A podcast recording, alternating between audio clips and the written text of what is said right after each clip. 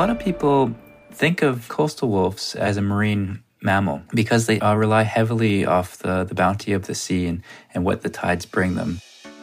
Wieder mal eine Region unserer Erde zum Wegträumen. Ein echtes Sehnsuchtsland, das kann man schon so sagen. Wir tauchen in dieser Folge in den Westen Kanadas ein. Wir schwimmen mit Wölfen durch den eiskalten Pazifik, durchstreifen dunkelgrüne Fichtenwälder und grasgrüne Landschaften. Halt, halt, halt. Äh, da muss ich gleich mal unterbrechen. Ja. Eher grasgrüne Plantagen eigentlich. Richtig, die Plantagen, ja. Genau, was es damit auf sich hat, gleich bei uns. Hier ist Explore, der National Geographic Podcast. Und hier ist der Themenmonat Kanadas Westen, Folge 2. Schön, dass ihr dabei seid. Und das hier sind unsere Themen diesmal. Sie knacken Krebse, sie fangen Fische und sie gehen auf Robbenjagd. Keine Wale, von denen wir hier sprechen, sondern Wölfe. Die Küstenwölfe Kanadas leben von allem, was der Ozean zu bieten hat. Und sie haben sich perfekt an ihre Umgebung angepasst. Wie die einzigartigen Küstenwölfe leben, warum sie in Gefahr sind und wie ein Dokumentarfilmer sie mit der Kamera begleitet und selbst erlebt hat. Das ist heute unser Thema.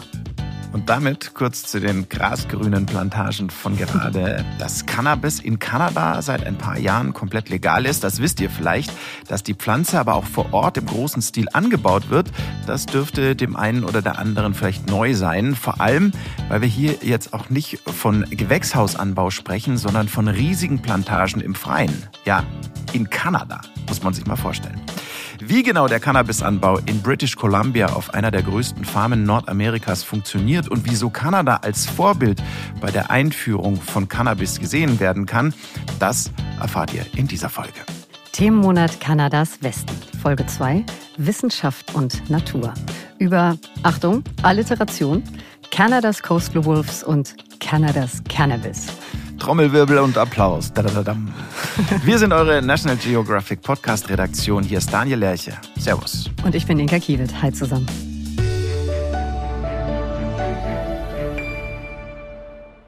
Also, auf in die zweite Folge. Wir haben uns übrigens ganz bewusst in Anführungszeichen nur für den Westen Kanadas entschieden, weil uns natürlich auch klar ist, dass wir hier nicht alles abdecken können mit zwei Folgen in diesem ja wirklich phänomenal großen Land. Es ist immerhin das, das zweitgrößte unserer Erde. Bevor wir einsteigen in unsere kanadischen Abenteuer, kommen aber hier im Vorab wie immer unsere Top drei Fakten aus dem Bereich Wissenschaft und Natur. Drei Fakten also, die ihr so hoffentlich noch nicht kanntet. Inka, was mhm. hast du uns mitgebracht als ersten Fakt? Fakt 1 virtuelle Medizin.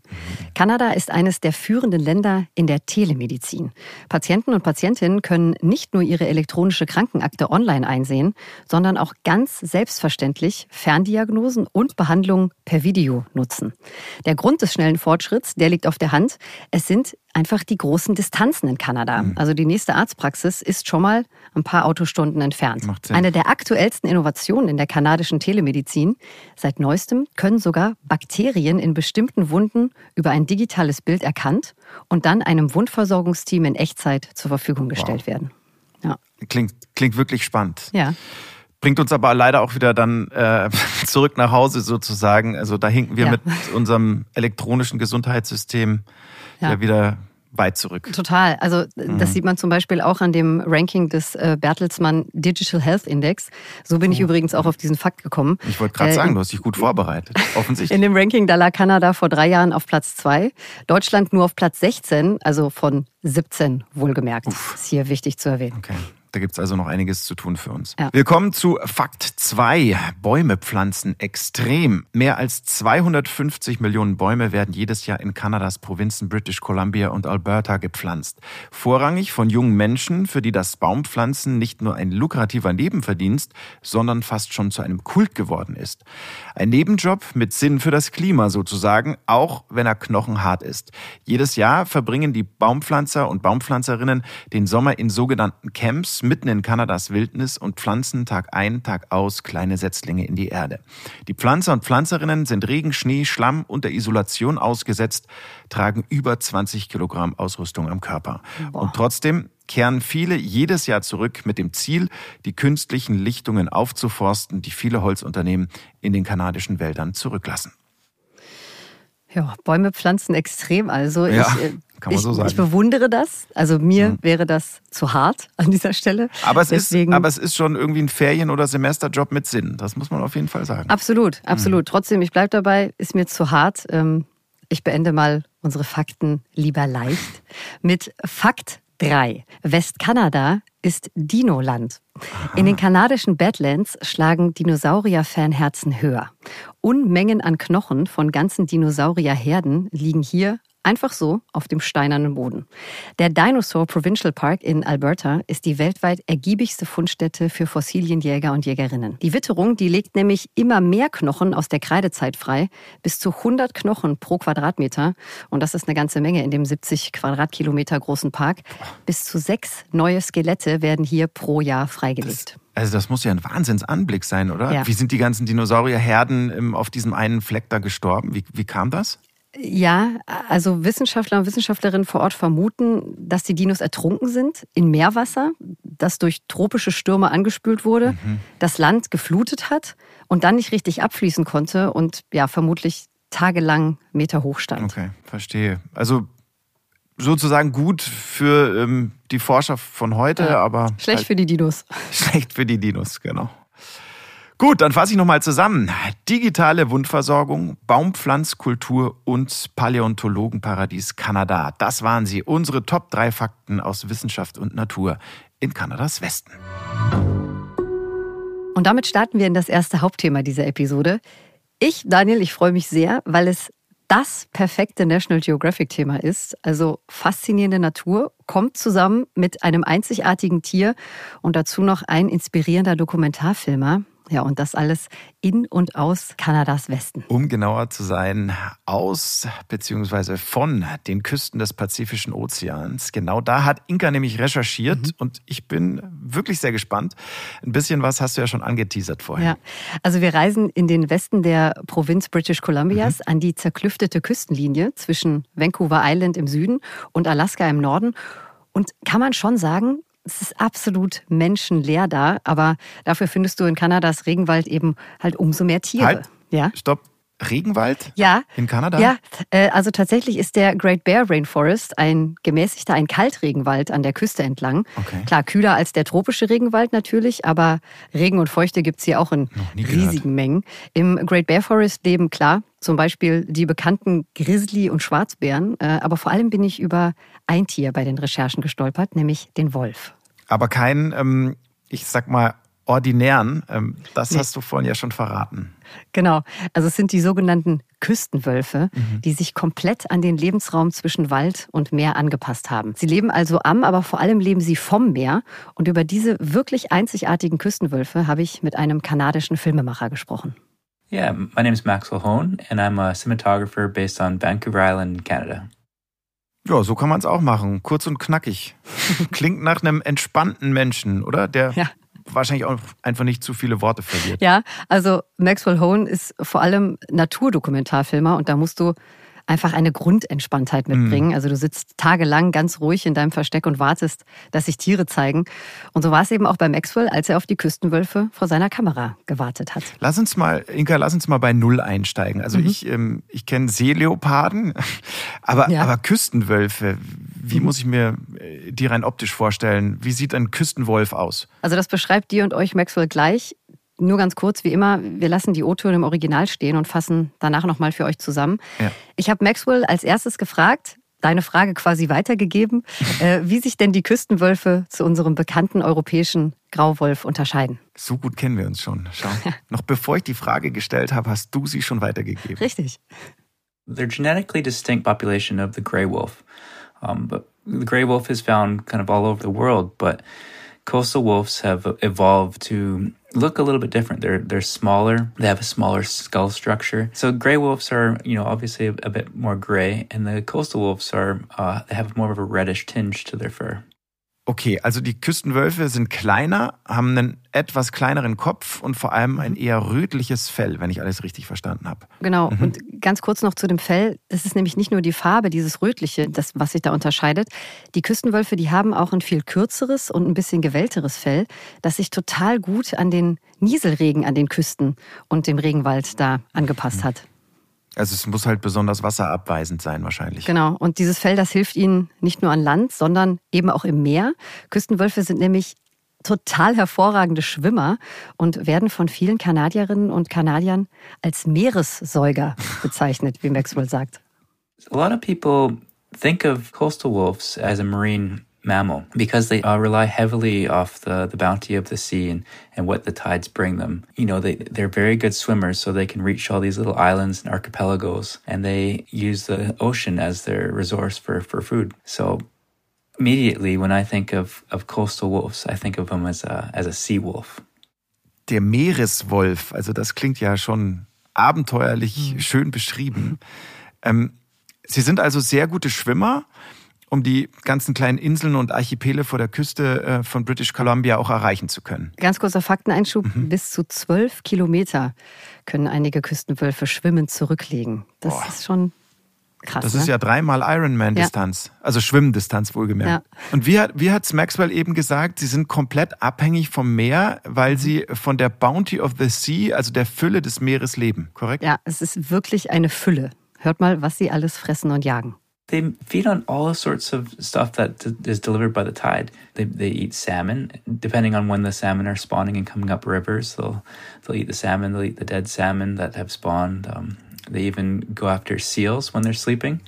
Um, sea otters as well. Sea otters will actually come out onto to land during the night, and the, the wolves will, will prey on them. During some times of the year, we'll have the herring spawn, and during that month, the, the whole shores are just coated in, in herring eggs. So they just have this big buffet um, all along the shorelines. And then there's crustaceans, chitons, and clams, and everything like that. Also ich fasse mal das Buffet zusammen. Mhm. Ähm, Küstenwölfe fressen Lachs, Hering, Seeotter. Äh, und zwar welche, die nachts an Land kommen. Mhm. Crustaceans, mhm. das sind Krebstiere, mhm. Muscheln. Äh, klingt so ein bisschen nach Seafood einmal alles, würde ich sagen. ähm, ja. Was sind Tritons? Äh, das sind die Tritonschnecken, die dieses äh, geschwungene nach oben spitze ah. Schneckenhaus haben. Ja, okay. Ja. Mhm. Die äh, Muscheln, das fand ich übrigens ganz niedlich, die schlecken die Wölfe übrigens aus. Also was ich faszinierend fand, ähm, das ist, dass die Küstenwölfe auch auf Robbenjagd gehen. Mhm. Wie, wie, soll das funktionieren? Also das machen ja. die ja schätzungsweise nicht im Wasser. Dafür sind sie dann wahrscheinlich doch nicht gut Bisschen zu langsam, ja. ja. Also sie schwimmen zwar hin, aber sie jagen sie an Land. Mhm. Wollte ich natürlich auch sofort wissen. Laut Maxwell sind eher die jüngeren und kleinen Robben das Ziel der Küstenwölfe. Yeah, so so they uh, primarily wait for the um, the younger harbor seals. The adult seals, when they go off to hunt, they'll put their their young usually in a kind of a safe little nook or cranny in the rocks on the shoreline. And so the coastal wolves will look for those kind of things as targets. You know, it's probably quite hard for them to find, but if the young seal is making noises and moving around, then they've got kind of an easy target. Okay, macht Sinn. Also die schutzlosen Heuler sind natürlich ein relativ einfaches Ziel, wenn die Küstenwölfe sie erstmal aufgespürt haben. Mhm. Inka, sag mal, weil wir gerade bei den Jungtieren sind, dann müssen die Welpen, äh, also die Wolfswelpen, ja schon richtig früh schwimmen lernen, oder? Ja. Also das bekommen sie schon ganz früh gelehrt vom ganzen Rudel. Der Strand, der ist äh, insgesamt eine echte Spielwiese für die Welpen. Also die spielen mit Seetang, die toben sich da beim Buddeln aus. Maxwell beschreibt es so. And then the pups have this, you know, giant sandbox to, to play in and, you know, learn to dig and frolic on the on the beach. When you see them like with your own eyes, they they're very cute. They're, you know, they're they're wrestling and playing on the beach and they've just got this amazing environment to to live in. Herrlich, oder? So ein hm. riesiger Sandkasten für Küstenwolfwelpen. Total. Äh, Daniel, was mir gerade noch einfällt, ja. es ist übrigens so, dass die Küstenwölfe durchaus auch Fleisch fressen, ne? also nicht ausschließlich Seafood auf dem Speiseplan haben. Okay. Die Hauptbeute an Land sind zum Beispiel Hirsche, aber in drei Monaten im Jahr stellen sie komplett auf Fisch um, nämlich auf Lachs, wenn die Lachse ihre Reise nach Hause antreten zum Leichen. Und diese Lachse hat Maxwell erst kürzlich vor unserem Interview gefilmt und da was ganz Besonderes beobachtet. And I'd be, you know, a hundred meters away from the river, and there was fish carcasses all the way into the forest. And the coastal wolves, they spread these um, these incredibly rich uh, sources of protein for you know for other creatures, and also you know the nutrients absorb into the soil, and the trees benefit from it.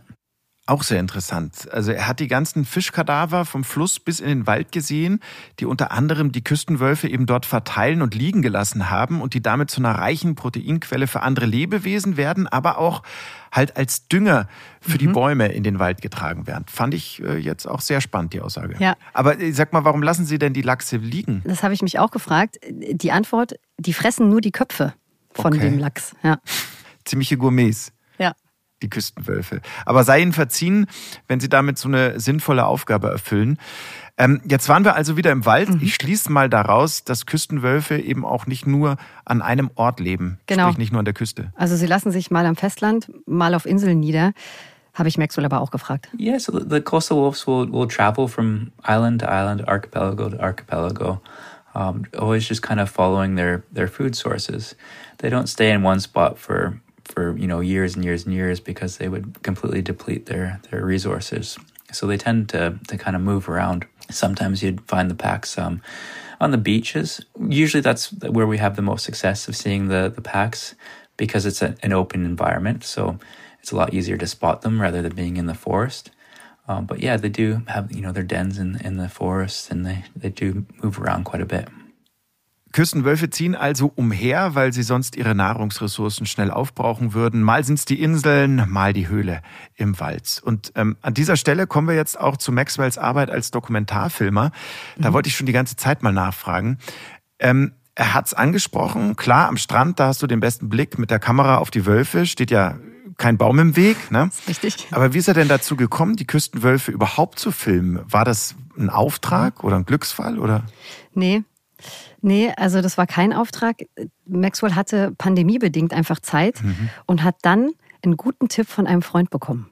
we just had this incredible opportunity of uh, coastal wolves in a certain area that we heard of from a friend because there was a, a, sperm whale that had washed ashore.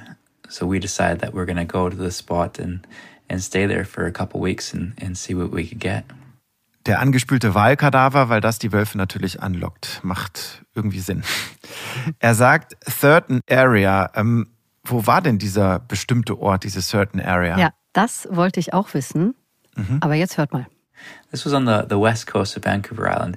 We we don't really want to give away the, the name of the location, just because uh, in the past um, there was a uh, quite famous wolf called Takaya, and she was a famous wolf and everyone got you know lots of pictures on instagram and facebook but but people were putting the the location of where this wolf was living.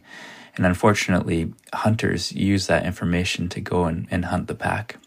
And they did it just as a as a sport which was you know quite devastating to to everyone absolut verständlich, dass er sich hier bedeckt hält. Vor einiger Zeit gab es eine Wölfin, die sogar einen Namen hatte, Takaya. Und äh, durch Social Media ja, wurde sie ziemlich traurig berühmt, weil Menschen den genauen Standort angegeben haben und Jäger sie so ausfindig machen konnten. Ja, und dann sie erschossen haben. Aber also einfach nur als Sport? Also sind mhm. Küstenwölfe nicht geschützt? Darf man, nee. darf man sie jagen in, in British Columbia? Ja, also mhm. es gibt zwar Schutzgebiete, aber so eine Jagdlizenz bekommst du für rund 5 Dollar, hat mir Maxwell erzählt. Okay. Jedenfalls verrät er eben wegen dieser Geschichte nicht den genauen Drehort.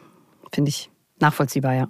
Ich auch, macht ja. total Sinn. Aber er hat dir schon auch einen Einblick in seine Dreharbeiten mit den Küstenwölfen gegeben, ja. oder? Ja, ja, klar. Kommt jetzt auch. Mhm. Und ich liebe es einfach, Dokumentarfilmern zuzuhören.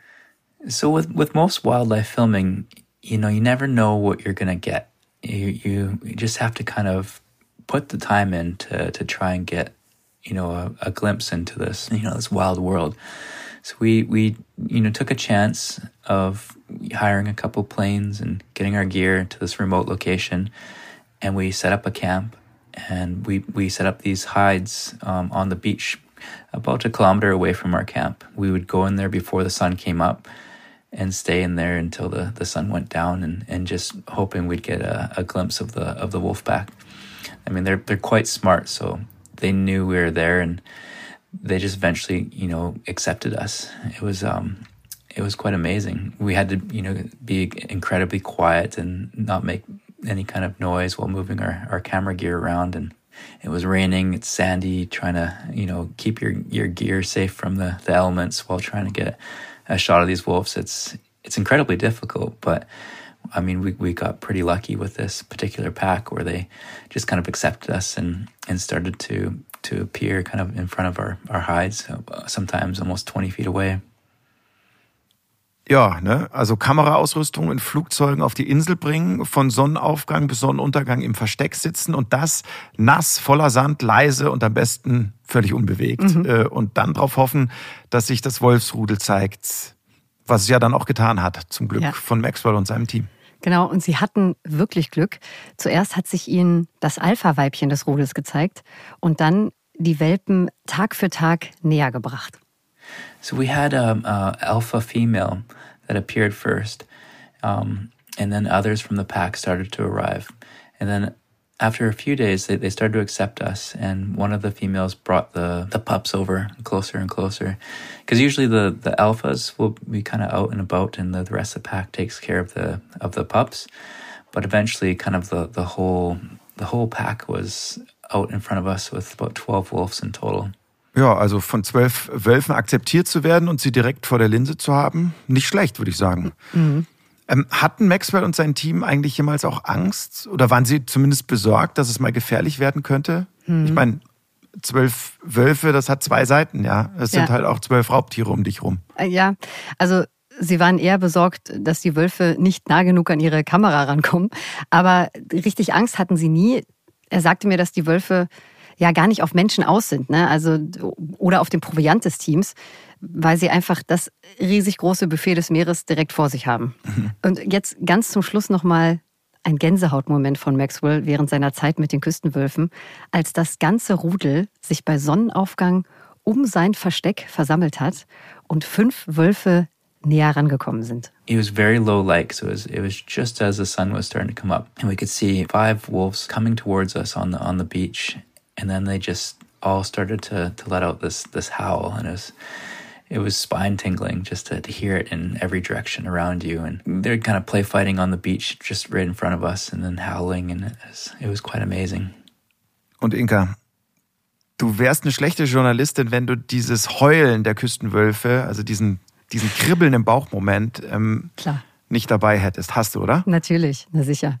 Ähm, und damit noch schnell Danke an Maxwell Hone. Danke. Und die besten Grüße nach British Columbia. Jetzt das Heulen.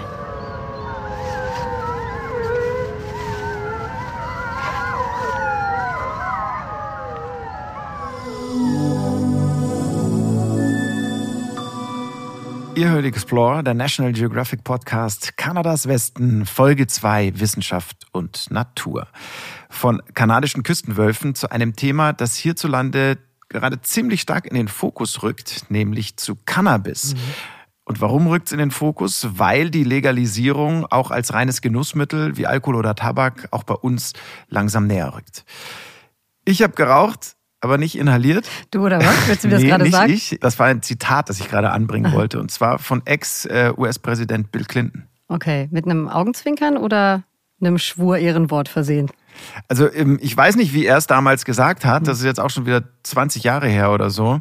Ähm, ich kann dir nur sagen, heute müsste er wahrscheinlich weder Augenzwinkern noch irgendwie rumschwören, denn ähm, in den meisten Teilen Nordamerikas ist Cannabis ja mittlerweile sowieso legal. Auch abseits des medizinischen Bereichs, ne? Ist vielleicht noch wichtig zu erwähnen bei ja, dem Thema. Genau, ja. genau. In Nordamerika nennen sie das den sogenannten Freizeitmarkt. Ein paar US-Bundesstaaten haben damit angefangen, die waren da Vorreiter, aber richtig hingelangt hat dann eben Kanada. Dort ist Cannabis seit Oktober 2018 in komplett allen Provinzen und in den Territorien legal. Ja, damit dann also zu unserem Thema Cannabis im Westen Kanadas. Und mhm. äh, als Daniel mit der Story um die Ecke kam, da hatte ich zwar schon davon gehört, dass in Kanada relativ viel Cannabis konsumiert wird. Aber du wusstest noch nicht, dass es auch reichlich angebaut wird. Genau. Ähm, in Gewächshäusern natürlich sowieso, aber eben auch auf Plantagen im Freien, ähm, mhm. speziell in British Columbia. Und dahin führt uns die Reise mit Explore jetzt auch, genauer ins Okanagan Valley, wo neben Wein eben auch Cannabis im großen Stil angebaut wird. My name is Mark Geen. Uh, I am the founder of a company in Canada called Speakeasy. We are a cannabis-focused company. Uh, we have production in south central British Columbia, and we've been at this since about uh, 2013. 2013, als der Anbau von Cannabis für medizinische Zwecke erlaubt wurde, da hat Mark Geen sein Startup Speakeasy gegründet und dann 2017 offiziell mit dem Anbau begonnen. Daniel, du hattest ja bei dem Thema die Federführung und hast mit Marc gesprochen. Mhm. Da machen wir es also auch hier so, dass wir nach den originalen Tönen kurz zusammenfassen, ne? Genau so wird es gemacht, okay. wie gewohnt. Ähm, ganz kurz, von mhm. welchen Mengen sprechen wir eigentlich? Also wie viel Cannabis baut Marc an? Ja, gute Frage. Ähm, festhalten Mhm. Marks 60 Hektar Plantage gilt als eine der größten legalen Plantagen in Nordamerika, wenn sie nicht sogar die größte ist. Okay. Und ähm, die Ernte 2021, die ist gerade eingefahren worden. Ähm, das Wiegen ist aber noch nicht abgeschlossen, aber sie hoffen so auf 120 bis 140 Tonnen Cannabisernte. Okay, das mhm. ist eine ganz andere Dimension, von der wir hier sprechen. Für ja. mich ist ja Cannabis, also Hanf, eigentlich eher total die Gewächshaus-Tropenpflanze. Mhm. Aber ich frage mich, in British Columbia, also wir hatten es ja vorhin schon, eher kalt, nass und windig, eher so Winter Wonderland? Ja, also ich bin ganz bei dir. Kanada, da denke ich genau an, an, Winter Wonderland, an Eishockey und solche Sachen. Weniger mhm. irgendwie an Cannabisplantagen. Aber Mark sagt eben, da wo er anbaut, und zwar speziell da, da findet die Pflanze ideale Bedingungen. What a, a cannabis plant needs, um, it needs it, it, needs a period of about 60 days uh, to flower. Uh, it needs a period of, of up to 60 to 90 days to veg. So you need a period of time uh, that is about four to five months long without any frost. Um, you need that to have a lot of sunshine, so you can't be in an area that has uh, a lot of fog or a lot of weather events, and you need it to be very, very dry. Um, the problem with being all of these perfect things is typically if you end up in an area that's really sunny, really hot, long frost-free days, and very dry, is you don't have very much water around. It's it's uh, it's water becomes an issue. Um, we are fortunate in all of those uh, things, and we are right by Canada's only desert. Um, we are in an area that is slightly higher in elevation, which gives us nice, cool nights. Um, and we're in an area where we have ample water. Um, everywhere we poke a hole in this ranch, uh, we, we find an aquifer. Um, so, I mean, that's a very limited amount of uh, areas in, in Canada. Uh, and um, southern BC, uh, central interior, uh, is is that place. It's that magic little Napa Valley um, that uh, is just absolutely perfect for us. It's, it's shocking, really. Also, kurz und knapp, Cannabis braucht vier bis fünf Monate ohne jeden Frost zum Blühen und zum Gedeihen. Die Pflanze benötigt außerdem Sonne, trockene Luft, aber trotzdem sehr viel Wasser. Und all das bietet das kleine Tal im Süden von British Columbia, wo Mark anbaut. Was du jetzt noch unterschlagen hast, äh, die Plantage ja. liegt auch noch in der Nähe der einzigen Wüste Kanadas, hat Marc eben gesagt. Ne? Stimmt, ja. genau. Ähm, und von da kommt eben so diese trockene, heiße, heiße Luft, ideal mhm. für die Pflanzen. Ich finde, was ja insgesamt auffällt, wenn man ihm so zuhört, also mhm. er weiß ziemlich genau, wovon er spricht, oder? ja, absolut. Äh, das mhm. kommt aber auch nicht von ungefähr. Ist nämlich nicht so, dass Mark vorher was komplett anderes gemacht hätte und dann dachte, oh, äh, da ist irgendwie eine, eine Chance, ordentlich Geld zu verdienen. Ich werde jetzt auch Cannabis-Farmer.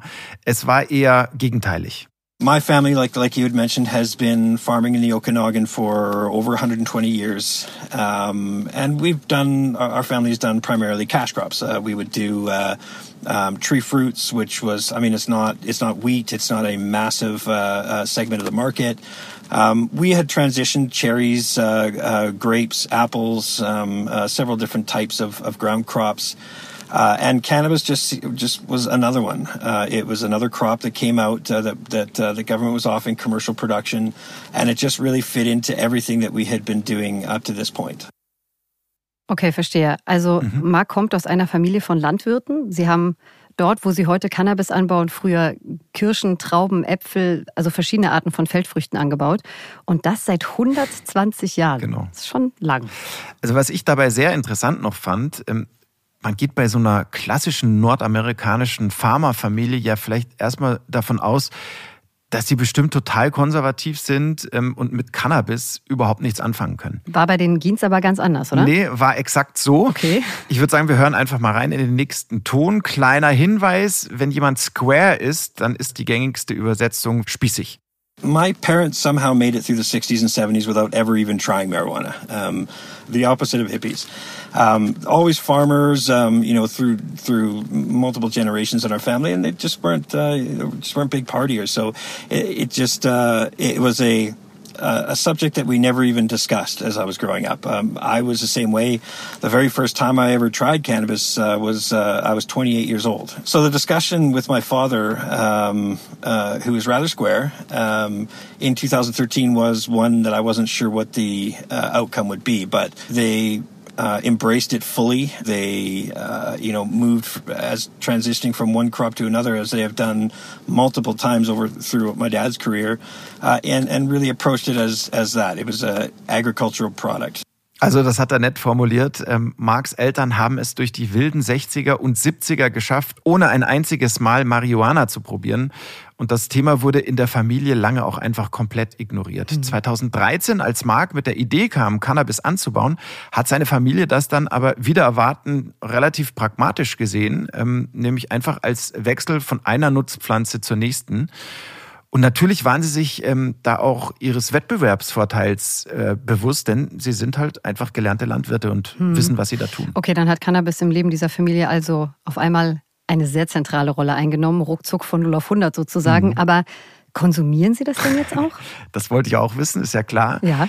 Äh, und ja, auch die Eltern konsumieren jetzt, äh, allerdings mhm. eher selten als Genussmittel, ähm, dafür häufiger als Ersatz oder als Ergänzung zu, zu klassischen Medikamenten. Und, äh, und Marc selbst, was ist mit dem? Ja, also der wäre natürlich ein schlechter Verkäufer, wenn er da mit einem Nein geantwortet hätte. Relativ selten, hat er gesagt. Mhm. Er meinte, er kommt einfach kaum dazu, genauso selten wie er eben dazu kommt, mal ein Bier mit, mit seinen Freunden zu trinken. Mhm. Ähm, er hat einfach kaum Zeit. Erstens, weil er extrem viel arbeitet und zweitens hat er acht Kinder. Okay, das äh, kann ich mir vorstellen. Da bleibt wenig Zeit für anderes. Aber äh, lass uns noch mal ganz kurz zurückkommen zum Anbau. Gerne. Bist du jetzt Experte auf dem Gebiet?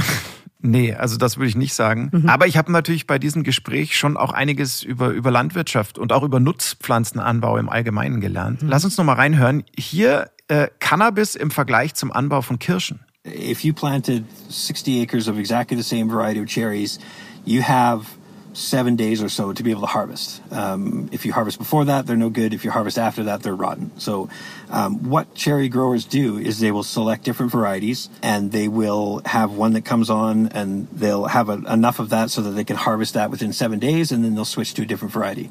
Same thing is here. Uh, we have two different varieties uh, primarily.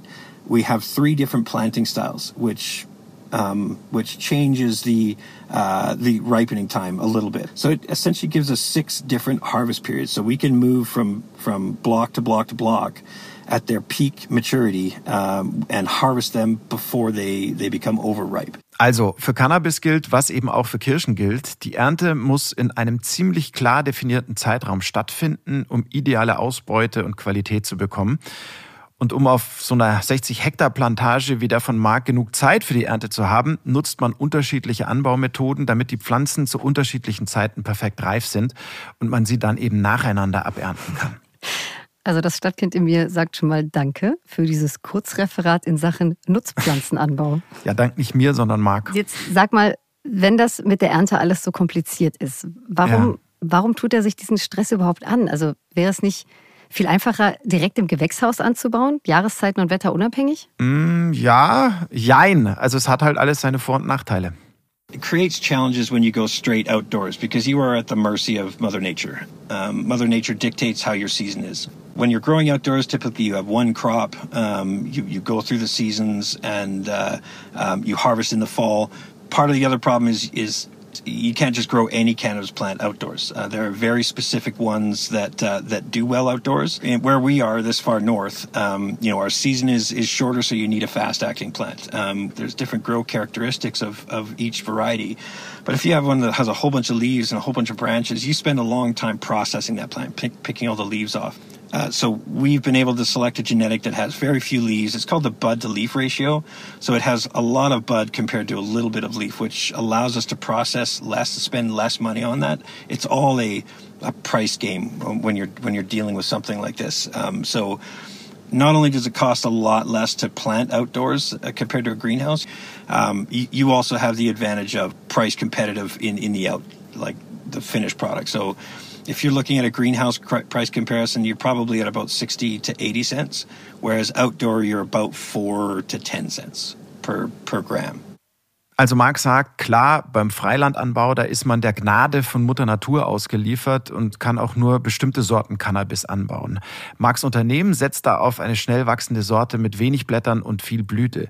Der große Vorteil, das sind die Kosten. Freiland, vier bis zehn Cent pro Gramm Cannabisernte, Gewächshaus 60 bis 80 Cent pro Gramm. Das ist wirklich ein gewaltiger Unterschied. Was passiert dann eigentlich, also wenn die Ernte erstmal eingebracht ist? Also dann wird alles für die Weiterverarbeitung und für den Vertrieb vorbereitet. Im Prinzip mhm. gibt es da drei Methoden, wie man mit der Pflanze direkt nach der Ernte verfahren ähm, kann.